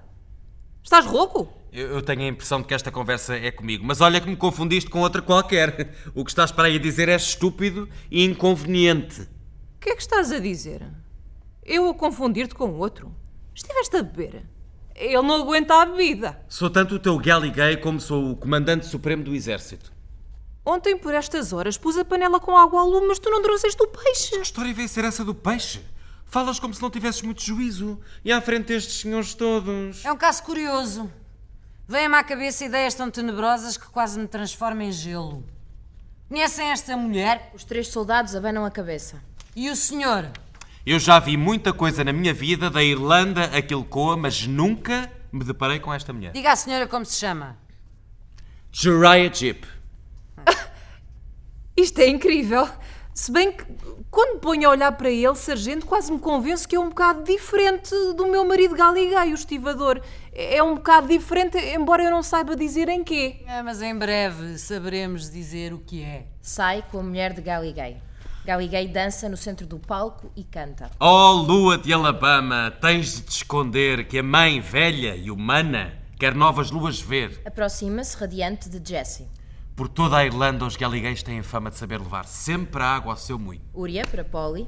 Antes que o sol se tenha posto sete vezes, este homem vai ter de ser outro homem. Achas que vai dar certo, Uria? Transformar um homem noutro? Sim, um homem é igual a qualquer outro homem. Um homem é um homem. Mas o exército pode partir a qualquer momento, Uria. Claro que pode partir a qualquer momento. Mas não vês que a cantina ainda aqui está? Hum? Não sabes que a artilharia ainda vai realizar corridas de cavalos? Digo-te eu, Deus não deixa cair em desgraça gente como nós, pondo já hoje o exército em marcha. Ele ainda vai pensar. Oi, são. Ouve-se o toque de marchar e os tambores. Os três soldados perfilam-se, Fairchild nos bastidores. O exército vai partir em direção à fronteira do norte! Sai esta noite às duas e dez! Entre fala. Um homem é um homem, vem Brest afirmar, e com isto, meus senhores, é fácil concordar. Só que o senhor Brest também vai querer provar que um homem serve para mais do que se pode imaginar. Vão ver esta noite aqui um homem ser desmontado, peça a peça, como um carro, sem sair prejudicado. Vai-se abordar o homem com humana simpatia e insistir muito com ele, se preciso, noite e dia, para que ao fluir das coisas se procure adaptar e atire o peixe que tem dentro de si ao fundo do mar. Não se sabe o que será depois de transformado, mas uma coisa é certa: ninguém se terá enganado. Se não o vigiarmos bem, mesmo enquanto dorme, podemos dar com um carniceiro mal ele acorde. Bertolt Brecht pretende que os senhores possam ver o chão a fugir-vos dos pés como neve a derreter e perceber no exemplo de Galilei, o estivador, que a vida na terra é um perigo ameaçador. 9. A cantina. Barulhos de um exército a partir. Voz alta ao fundo. Rebentou a guerra que estava prevista. O exército vai partir em direção à fronteira do norte. A rainha ordena aos seus soldados que se metam com os elefantes e os canhões nos comboios e aos comboios que se dirijam para a fronteira do norte. Em conformidade, o nosso general ordena que todos se instalem nos comboios antes que a lua suba. A Begbie está sentada atrás da mesa da cantina, a fumar. Em Jehu, a cidade que está sempre cheia e onde ninguém fica, costuma-se cantar a cantiga do Rio das Coisas, que começa assim: Canta. Não te fixes na onda que te vem rebentar aos pés, enquanto tiveres os pés na água muitas mais hão de rebentar. Levanta-se, pega numa vara e, enquanto recita os versos que se seguem, empurra os oleados para trás. Sete anos vivi eu numa terra. Tinha um teto sobre a cabeça e não vivia sozinha. Mas o homem que me sustentava, e não havia outro igual, um dia apareceu irreconhecível debaixo de uma mortalha. E, no entanto, nessa noite, comi a minha ceia e, pouco depois, aluguei o quarto onde nos tínhamos abraçado. E o quarto deu-me então de comer. E agora que já não me dá de comer, ora, eu continuo a comer. Por isso digo: Canta. não te fixes na onda que te vem rebentar aos pés. Enquanto tiveres os pés na água, muitas mais hão de rebentar. Senta-se novamente à mesa da cantina. Entram os três soldados, acompanhados por outros. Úria, no centro. Camaradas, rebentou a guerra. O tempo da desordem terminou. Já não podemos atender a desejos pessoais. E sendo assim, o estivador Galigay de Quilcoa tem de se transformar a toda a pressa no soldado Jiraiya Jeep. Para essa finalidade, vamos envolvê-lo num negócio, como é próprio dos nossos tempos. E para tal, vamos construir um elefante artificial. Polly! Pega nessa vara e na cabeça de elefante que está ali pendurada na parede, e tu, Jesse, pega nessa garrafa e sempre que o galiguei olhar para o elefante, despeja para que pareça que o elefante está a verter águas. E eu cubro-vos com este mapa. Constroem um elefante artificial. Vamos oferecer-lhe este elefante e trazemos-lhe um comprador. E mal ele o tenha vendido, prendemos-lo e dizemos-lhe: Ah! Com que então a venderes um elefante do exército? Nessa altura, ele vai sem dúvida preferir ser o Jiraiya Jeep, o soldado a caminho da fronteira do norte, em vez de Galigay, o criminoso que até pode vir a ser fuzilado. Mas acham que ele vai acreditar que isto é um elefante? Está assim tão mal? Digo-vos que ele vai acreditar que é um elefante. Até era capaz de acreditar que esta garrafa de cerveja é um elefante se alguém apontasse para ela e dissesse: Eu quero comprar este elefante! Então precisam de um comprador. Viva Bagby! A Bagbic aparece. Não se importa de fazer comprador? Não. O meu vagão da cerveja fica aqui se ninguém me ajudar a embalar as coisas. Diga ao homem que aí vem que está interessado em comprar este elefante e nós ajudamos lá a embalar as coisas na cantina. E em dois, três tempos. Muito bem. Volta para o seu lugar. Galigay entrando. O elefante já está? Senhor Galigay, o negócio está em pleno andamento. Trata-se de um elefante do exército sedentário e não registado, o Billy Humph. O negócio em si consiste em, sem dar muito nas vistas, leiloá-lo. A particulares, claro. Parece-me perfeitamente claro. E quem é que o vai leiloar? Alguém que assine como sendo o seu proprietário. Mas quem é que vai assinar como sendo seu proprietário? Quer assinar como seu proprietário, Sr. Gay? Há comprador? Ah, O meu nome não pode, naturalmente, ser mencionado. não, não. Não quero fumar um charuto. Porquê? Só para manter a serenidade, porque o, o elefante está um bocadinho constipado. Onde é que está o comprador? Bagbic avançando. Senhor Galigay, anda à procura de um elefante para comprar. Por acaso não tem um. Viúva Beckbick, talvez tenha um para si. Levem primeiro este taipal. Os canhões daqui a nada estão aí. Às suas ordens, viva Bagbic. Os soldados desmontam um taipal da cantina. O elefante permanece imperceptível. Digo-lhe eu, viúva Beckbick, numa perspectiva mais ampla, o que se está a passar aqui é um acontecimento histórico. Pois o que é que se está a passar aqui? Examina-se a personalidade à lupa, estuda-se o perfil moral. Vão ser tomadas medidas eficazes. Há uma intervenção. A técnica intervém. No torno ou no tapete rolante, o homem grande e o homem pequeno são considerados como tendo exatamente o mesmo estatuto. A personalidade. Já os antigos assírios, viúva Bekmik, representavam a personalidade como uma árvore que se desenvolve, que se desenvolve muito. Até chegar o momento em que para, viúva Bekmik. O que diz Copérnico? O que é que gira? A Terra, a Terra e logo o homem. Segundo Copérnico, ah, ou seja, o homem não está no centro. Olhe lá para isto. Acha que isto está no centro? A coisa já passou à história. O homem não é nada de nada. A ciência moderna demonstrou que tudo é relativo. O o que é que quer isto dizer? A mesa, o o banco, a água, a calçadeira, é tudo relativo. A, a senhora, viva Beckbick, Eu? Relativo. Olhe-me bem nos olhos, viúva Backpick. Um momento histórico. O homem está no centro, mas é apenas relativo. Saem os dois. Número 1. Um. Número 1. Um, o negócio do elefante. A secção de metralhadora entrega ao homem que não quer que o seu nome seja mencionado um elefante. Mais um gol nesta garrafa de brandy xerez, mais uma passa neste charuto Félix Brasil e vamos à vida. Uria, apresentando-lhe o elefante. Billy Humph, campeão de Bengala, elefante ao serviço do grande exército. Galigai vê o elefante e assusta-se. Isto é que é o elefante do exército. Vê-se pelos abafos que tem em cima que está bastante constipado. Galigai, preocupado, andando à volta do elefante. E os abafos nem são o pior. Quer comprar este elefante? Aponta para o elefante. Venda-me este elefante. A senhora quer mesmo comprar este elefante? Não me importa se é grande ou pequeno, desde criança que eu quero comprar um elefante. E ele corresponde mesmo ao que tinha imaginado? Quando era criança, eu queria um elefante que fosse tão grande como o Monte Hindu Cook. Mas agora este serve perfeitamente. Está bem, viúva Bagby, que se realmente quer comprar este elefante, eu sou o proprietário. Um soldado vem a correr dos fundos. O cinco sangrento anda pelo campo a inspecionar os vagões. Puto, foi humano! Esperem aqui, não vou perder a oportunidade de comprar este elefante. A Bagby e os soldados saem à pressa. Uria, para Galigay. Tome conta do elefante por uns instantes. Põe-lhe a corda na mão. E eu, Sr. Uria, onde é que eu me meto?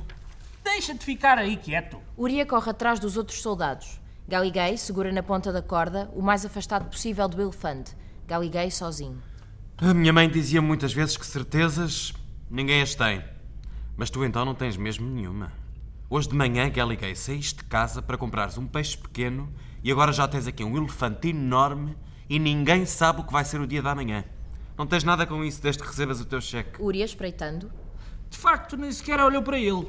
Afasta-se tanto quanto é possível. Vê-se Fairchild a passar nos fundos do palco. Era o tigre de Kilcoa é só a passar e pronto. Uria, Bagbeck e os outros soldados voltam a entrar.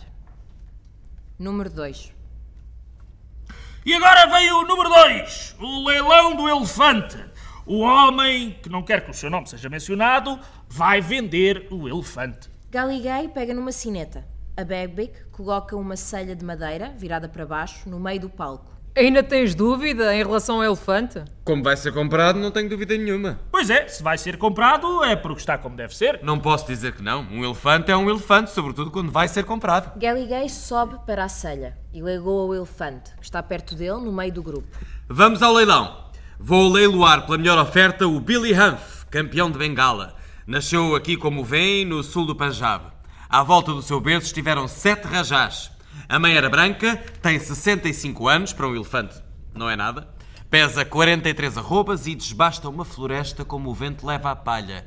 O Billy Humph representa, tal como é, uma pequena fortuna para quem o possuir. E ali está a viúva Bagby com o cheque! O elefante é seu. Como os meus próprios pés. O Billy já deve ser bastante velho, pois tem um modo de estar estranhamente rígido.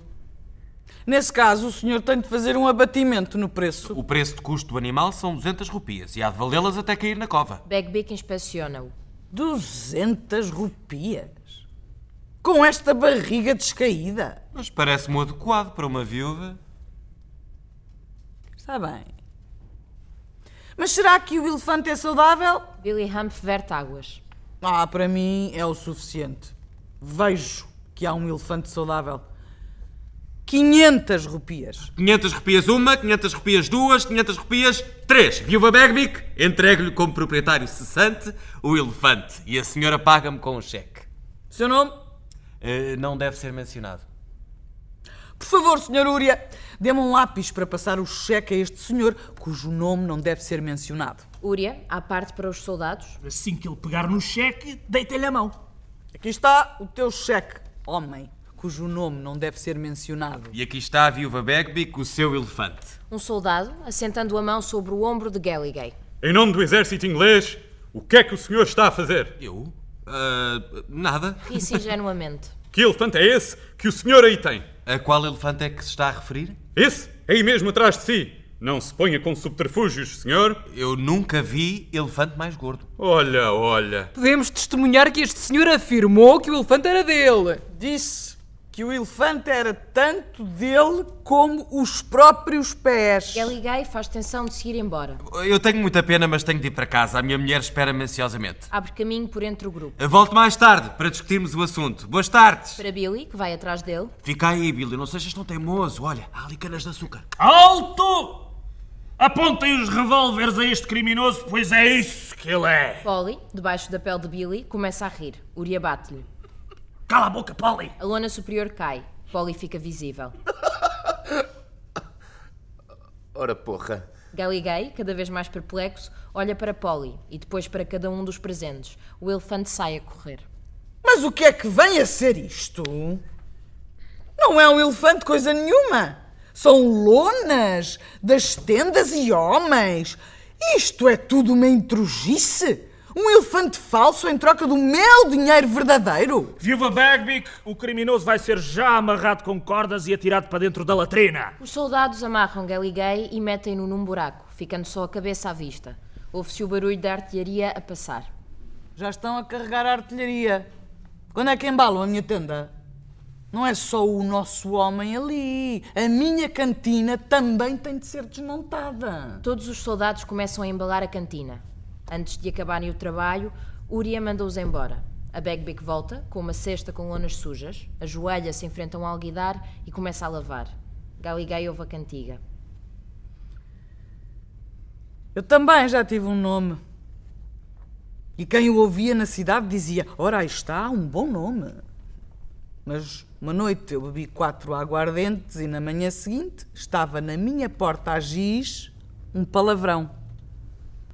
O leiteiro voltou para trás com o leite. Acabou-se o meu bom nome. Mostra as lonas.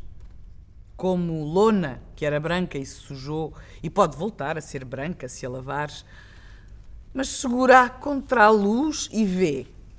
Não é a mesma lona. Não digas o teu nome com todas as letras. Para quê? É sempre outra a pessoa a que te referes. E para que dizeres tão alto a tua opinião? Esquece-a, mas é. Como é que era?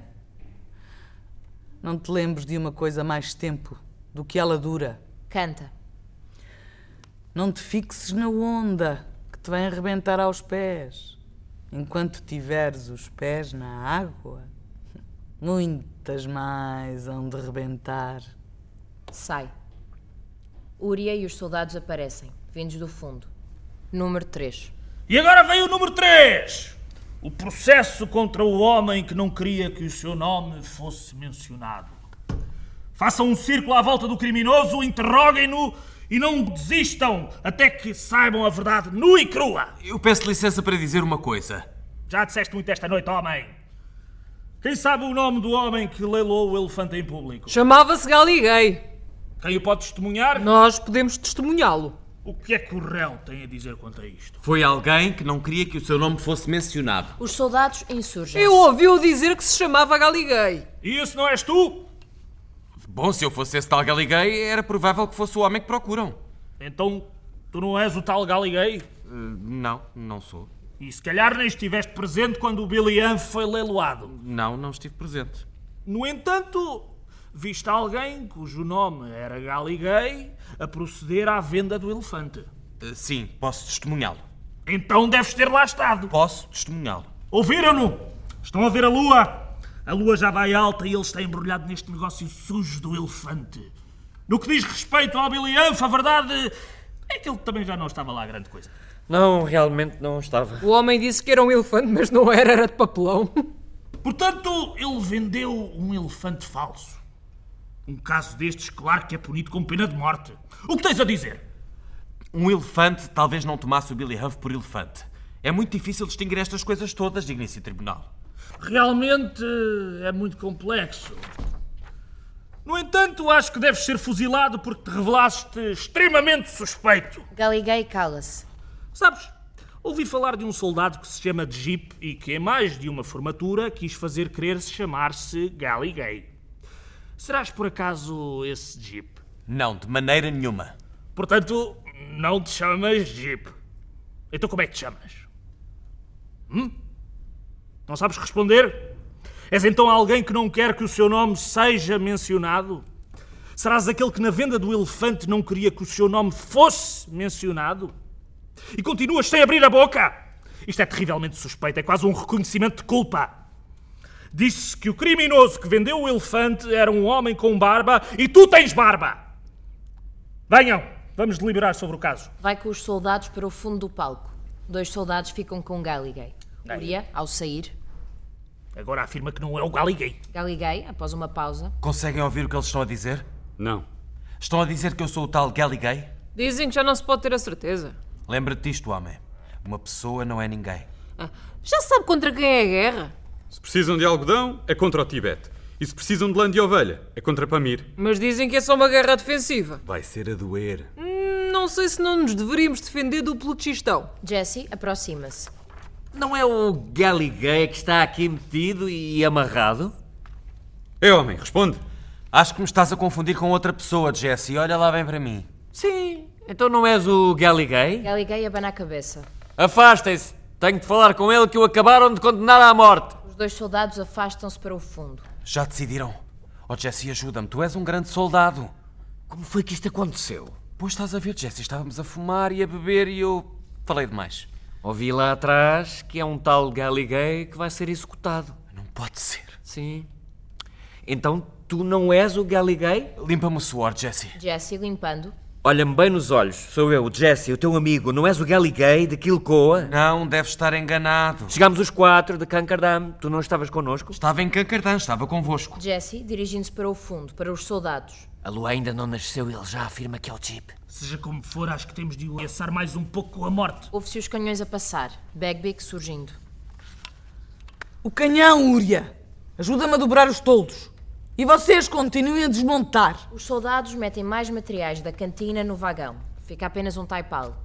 Uria e Bagbic dobram os toldos. Falei também com muitas pessoas e ouvi-as com atenção. E ouvi muitas opiniões. E ouvi muitas a dizer de muitas coisas, é certo e sabido. Mas passado um tempo, e voltando ao mesmo assunto, não diziam o mesmo que antes tinham dito. E dessas outras coisas diziam, é certo e sabido. Então, disse para comigo, de todas as coisas certas, a mais certa e sabida é a dúvida. Uria sai pelo fundo. A Bagbic também sai com o cesto da roupa, passando perto de Galligay. E canta. Não te fixes na onda que te vem rebentar aos pés. Enquanto tiveres os pés na água, muitas mais hão de rebentar. Viúva Backpick, peço-lhe vá buscar uma tesoura e corte-me a barba. Porquê? Eu cá sei porquê. A Bagbic corta-lhe a barba, recolhe os pelos no lencinho e leva as coisas todas para o vagão. Os soldados regressam. Número 4. Agora vem o número 4. O fuzilamento de Galigay no acampamento militar de Quilcoa. Bagbic, ainda ao encontro dele. Senhor Uria, tenho aqui uma coisa para si. Ela diz-lhe algo ao ouvido e dá-lhe o lenço com os pelos da barba. Uria aproxima-se da latrina e diz a Galligay. Réu, que tens ainda a dizer? Digníssimo Tribunal, ouvi dizer que o criminoso que vendeu o elefante era um homem com barba e eu não tenho barba. Uria abre-lhe o lenço com os pelos da barba. Os outros riem-se. E o que é isto aqui? Homem, agora é que te condenaste mesmo, pois teres cortado a barba só revela como a consciência te pesa. Vem daí, homem sem nome! Vem ouvir que o Tribunal Militar de Quilcoa te condenou à morte na ponta de cinco espingardas. Os soldados tiram Galligay da latrina. Isso não pode ser! Mas é o que te vai acontecer! Houve-me contenção, homem. Primeiro, porque roubaste e vendeste um elefante do exército, o que é um roubo. Segundo, porque vendeste um elefante que não era um elefante, o que é uma fraude. E terceiro, porque não tens nome nem passaporte para apresentar e até és capaz de ser um espião, o que é um crime de traição à pátria. Oh, William, porquê é que me tratas assim? Vamos agora e comporta-te como um soldado valente, como aprendeste no exército. Marche! Anda daí para seres fuzilado. Oh, não se precipitem! Não sou o homem que vocês procuram, nem sequer o conheço. O meu nome é Jeep, posso jurá-lo. O que vale um elefante comparado com uma vida humana? Não vi o elefante, só peguei numa corda. Por favor, não me virem as costas, sou um outro completamente diferente. Não sou o Galigay, não sou. És, tu és o Galigay, tu e mais ninguém. Sob as árvores da borracha de Quilcoa, Galigay vai ver escorrer o seu próprio sangue. Toca a andar, Galigay. Oh, meu Deus! Alto! Tem de ser lavrada uma ata. As razões têm de ser registadas e que não fui eu quem cometeu o crime e que nem sequer me chamo Gay. Tem de ser tudo bem ponderado. Um caso destes não se resolve do pé para a mão quando se trata de abater uma pessoa. Marche! Qual marche nem meio marche? Não sou o homem que procuram. O que eu queria era comprar um peixe, mas onde é que há peixes aqui? Que canhões são aqueles que vão ali? E que música de batalha é daquelas cornetas? Não, não saio daqui, agarro-me às ervas. Exijo que isto tudo acabe. Mas porquê que nunca há ninguém por perto quando vão matar uma pessoa? Se quando os elefantes estiverem carregados vocês não tiverem despachado isto, estão tramados. Sai. Galiguei é levado para trás e outra vez para a frente. Anda como se fosse a personagem principal de um drama trágico. Abra um caminho ao delinquente que o Tribunal Militar condenou à morte! Vejam! Ali vai um homem que vão fuzilar. Coitado, é pena. Nem sequer é velho. E nem sabe como se meteu numa destas. Alto! Queres mijar pela última vez? Quero. Vigiem-no. Ouvi dizer que quando os elefantes chegarem, eles têm de se ir embora. Portanto, tenho de fazer tudo devagar a ver se os elefantes vêm. É, despacha-te. Não consigo. Aquilo. é a lua? É, já é tarde. Aquilo ali não é a taberna da viúva Bagbic, onde costumávamos beber? Não, meu rapaz, aquilo é carreira de tiro e isto aqui é a parede onde se encostam os espertinhos. Atenção! Formem já ali e carreguem as espingardas. Tem de ser cinco. Vê-se tão mal esta luz. Sim, vê-se muito mal. Ouçam, assim não dá. Vocês têm de ver quanto disparam. Uria, para Jesse. Pega naquela lanterna de papel e coloca-a a pé dele. Uria venda os olhos a Galligay. Carreguem as armas! Mas o que é que estás a fazer, Polly? Estás mesmo a meter uma bala na câmara? Tira a bala! Desculpa, quase que ia carregando a espingarda a sério. Era quase uma desgraça a sério. Ouve-se passar os elefantes ao fundo. Os soldados ficam petrificados por instantes. Bagbic gritando dos bastidores. Os elefantes!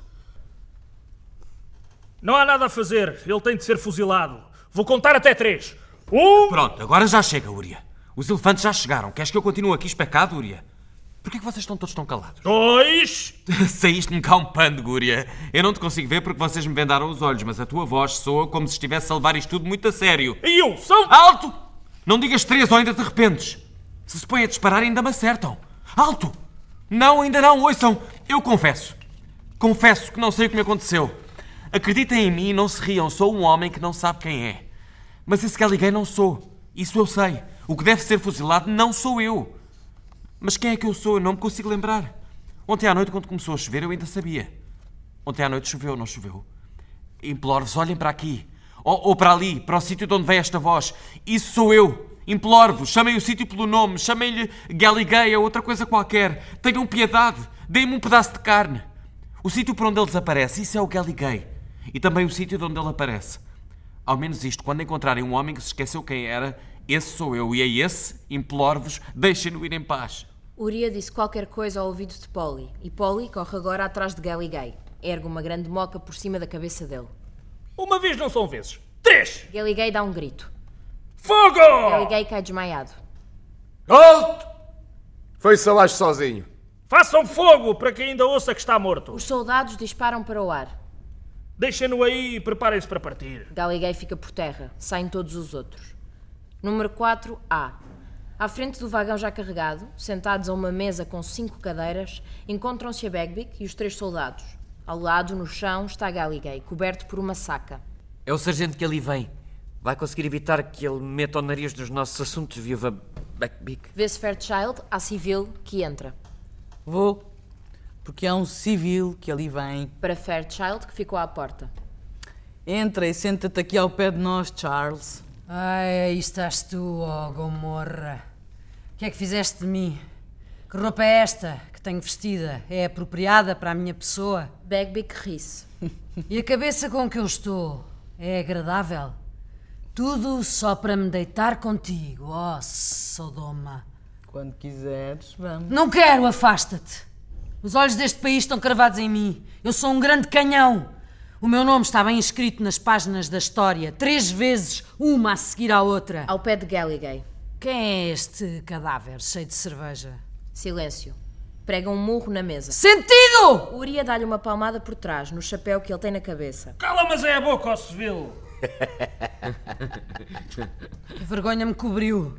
Que será do meu nome, que era grande, de Calcutá, Cook Behar? Onde está o ontem que passou? Até o meu blusão se foi, aquele que eu trazia. Na minha cabeça assenta um chapéu sifilítico e por todo o exército se dirá que já não sou o cinco sangrento. Dê-me de beber! Bebe. Vou-vos esmagar a todos como bichos.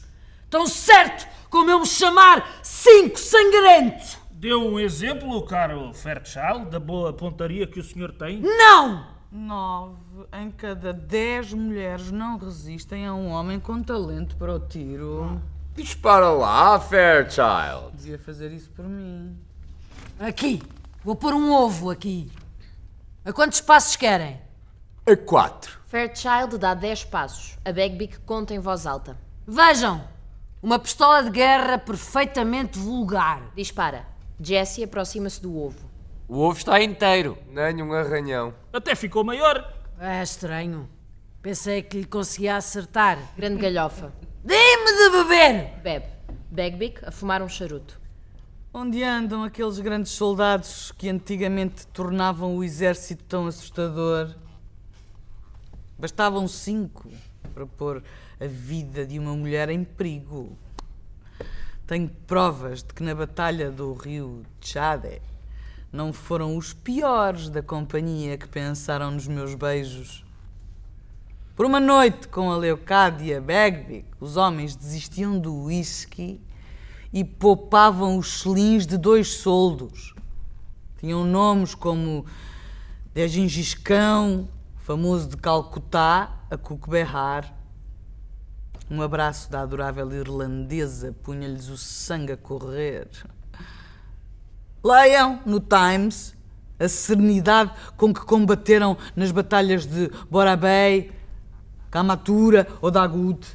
Como foi que ganhou a alcunha de Cinco Sangrento? Jessie, de novo sentado no seu lugar. Mostre!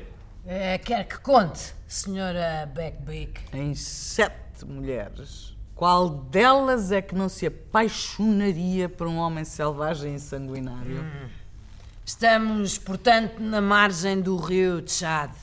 Estão lá cinco hindus. Têm as mãos amarradas atrás das costas. Chego-me ao pé deles, com uma pistola de guerra vulgar, e ponho a baloiçar um bocado à frente das caras deles e digo: Esta pistola já encravou uma data de vezes.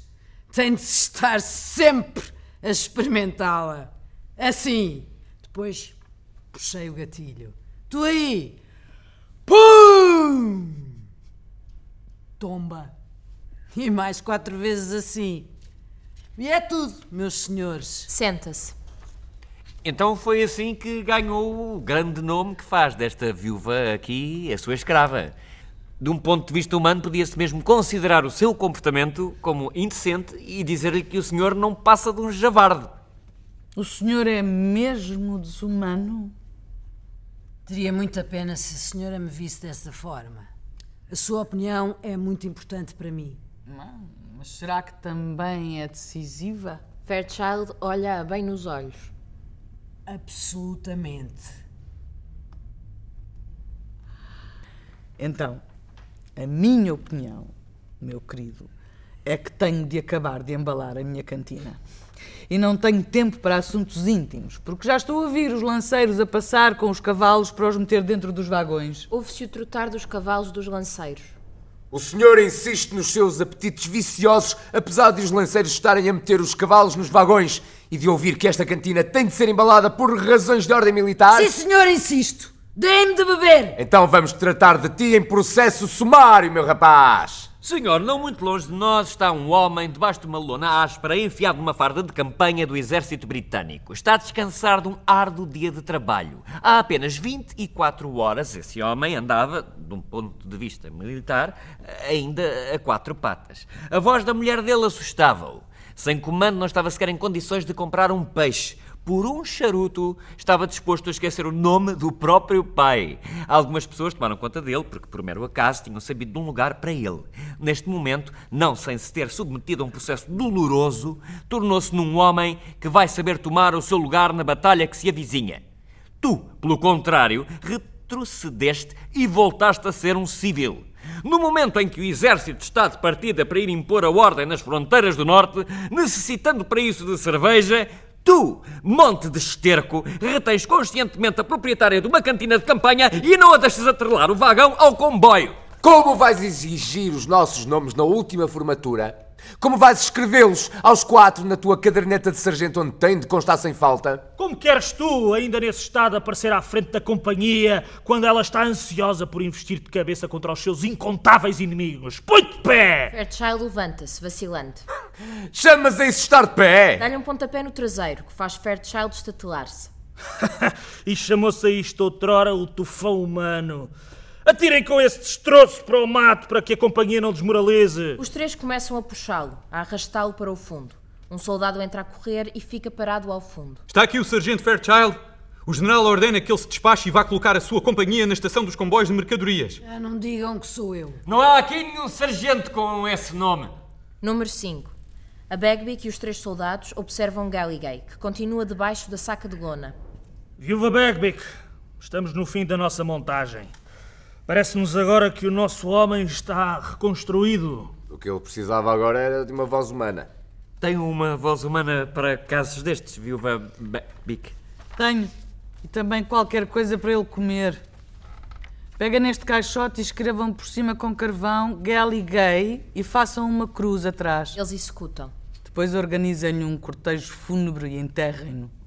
Tudo junto não pode demorar mais de nove minutos, que já são duas horas e um minuto. Número 5. Funeral e elogio fúnebre de Galligay. O último dos homens de caráter bem vincado, no ano de 1925. Os soldados surgem já com as mochilas às costas. Peguem naquele caixote e vamos lá fazer um funeral bem bonito. Os soldados colocam-se com o caixote ao fundo. E eu chego-me ao pé dele e digo: Faz tu o elogio fúnebre de Galligay. Para Bagbic. Ele não vai comer nada. Ele é daqueles que até come quando deixar de existir. Pega numa cesta e aproxima-se de Galligay. Tira-lhe a saca de cima e dá-lhe de comer. Mais. Ela dá-lhe mais comida. A seguir, faz sinal a Úria e o cortejo fúnebre avança. Quem é que eles levam? Um homem que foi fuzilado ainda não há uma hora. Como é que ele se chama? Espera um momento. Ah, se não me engano, chamava-se Galligay. E o que é que eles vão fazer com ele agora? Com quem? Com esse tal Galligay? Agora vou enterrá-lo. E era boa ou má pessoa? Oh, era uma pessoa perigosa. Pois. Tanto que até o fuzilaram, eu assisti. O cortejo fúnebre continua. Jesse para e dirige-se a Galligay. Não é o Jeep. Jeep, levanta-te já daí e vem fazer o elogio fúnebre deste Galligay, porque tu conhecia-lo talvez até melhor do que nós. Ei, estão a ver daí? Onde é que eu estou? Jesse aponta para ele. Exato, aqui. E o que é que eu estou a fazer agora? Dobra o braço. Estás a dobrar o braço? Sim, dobrei duas vezes o braço. E agora? Estás a marchar como um soldado? Vocês também marcham assim?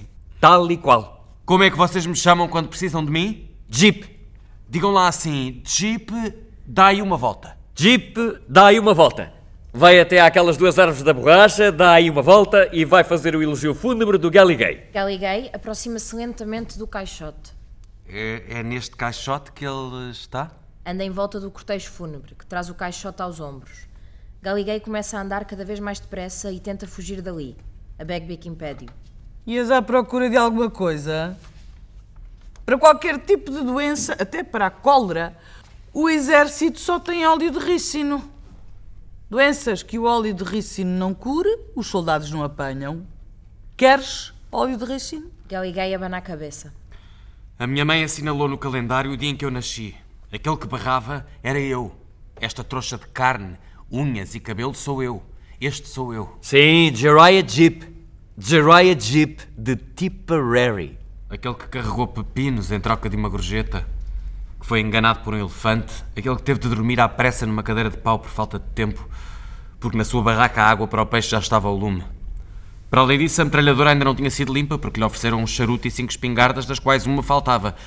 Como é que ele se chamava? Jeep. Jiraya Jeep. Ouve-se os apitos dos comboios. Os comboios já apitam, agora desenrasquem-se sozinhos. Atiram com o caixote e saem a correr. Os transportes partem dentro de seis minutos. Temos de o levar assim como está. Escuta, Polly, e tu também, Jesse. Camaradas, restamos só nós os três, e no momento em que o cabelo que nos suspende sobre o abismo está prestes a dar de si, escutem bem o que vos digo às duas horas da manhã, perante as últimas muralhas de Quilcoa. Ao homem de que precisamos, temos de lhe dar um tempinho, porque ele vai se transformar para toda a eternidade. E para que isso aconteça, eu, Urias Shelley, saco da minha pistola de guerra e ameaço-vos com morte imediata caso vocês vacilem. Assim que ele olhar para dentro do caixote, está tudo perdido. Galiguei senta-se junto do caixote. Não poderia ver sem morrer de imediato dentro de um caixote o rosto esvaziado de uma certa pessoa que eu antes conhecia, do reflexo da água em que se mirava e que sei que morreu. Por isso não posso abrir este caixote. Porque este temor está lá, nos dois que eu sou. Pois talvez eu seja ambos, alguém que acabou de surgir à superfície em mutação da terra, uma coisa, um morcego de cordão umbilical cortado, pendurado entre as árvores da borracha e a barraca à noite, uma coisa que gostaria de ser alegre. Alguém não é ninguém. É preciso que o chamem pelo nome. Por isso gostaria de ter olhado para dentro desse caixote, pois o coração está preso aos seus pais. Uma floresta, por exemplo. Existiria ela se ninguém a atravessasse? E a própria pessoa que atravessa o que antes era uma floresta, como se reconhecem uma à outra? Aquele que vê as próprias pegadas no canavial encherem-se de água, diz-lhe alguma coisa ao pântano? Qual é a vossa opinião?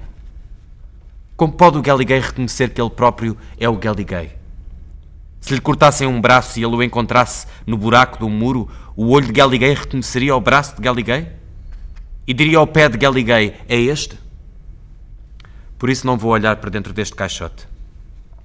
Também não vejo grande diferença entre um sim e um não. E se o Galigay não fosse o Galigay, seria o filho que bebe de uma mãe que seria a mãe de outro se não fosse sua, e portanto ele beberia na mesma. E se tivesse sido gerado em março, não em setembro, excetuando apenas o caso dele ter sido gerado não em março, mas só em setembro desse ano, ou já em setembro do ano anterior, que importa a diferença de um curto ano que faz de um homem um outro homem. E eu, este eu e o outro eu, somos utilizados e por isso somos úteis. E tal como não prestei atenção ao elefante, fecho os olhos, ao que me diz respeito, e ponho de lado o que não gostam em mim. E sou agradável. Ouvem-se os comboios passar. E que comboios são estes? Para onde vão? Este exército vai enfrentar as armas de fogo das batalhas planeadas para as regiões do norte.